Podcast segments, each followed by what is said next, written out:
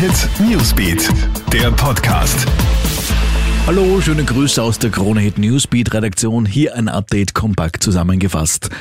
Das neue Schuljahr beginnt mit einer zweiwöchigen Sicherheitsphase. Das hat Bildungsminister Heinz Fassmann heute bekannt gegeben.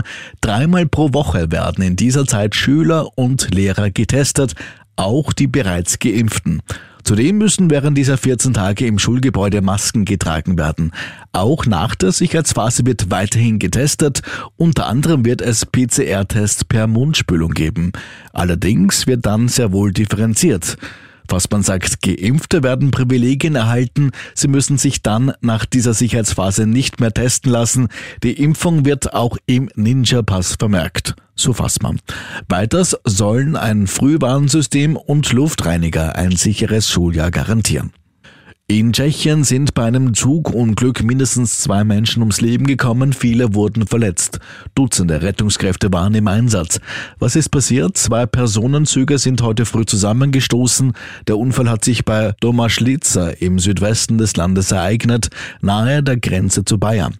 Auf tschechischen Bahnstrecken kommt es, aufgrund veralteter Sicherheitstechnik, immer wieder zu Unfällen. Und mittlerweile hat es das österreichische Außenministerium bestätigt, die Olympiathletin Timanowskaja befindet sich auf dem Weg nach Wien. Ursprünglich hat es ja geheißen, dass die belarussische Sprinterin mit der polnischen Airline LOT nach Warschau fliegen werde. In letzter Minute ist die 24-Jährige aber in die Maschine nach Österreich gestiegen. Ob Timanowskaja auf Dauer in Österreich bleibt oder anschließend in ein anderes Land weiterreist, ist noch unklar. Die Athletin hatte nach Kritik an belarussischen Funktionären gemeint, man versuche sie zu entführen. Soweit das Wichtigste. Mehr Infos bekommst du natürlich laufend auf KroneHit.at. Schönen Tag noch. Krone Hit Newsbeat, der Podcast.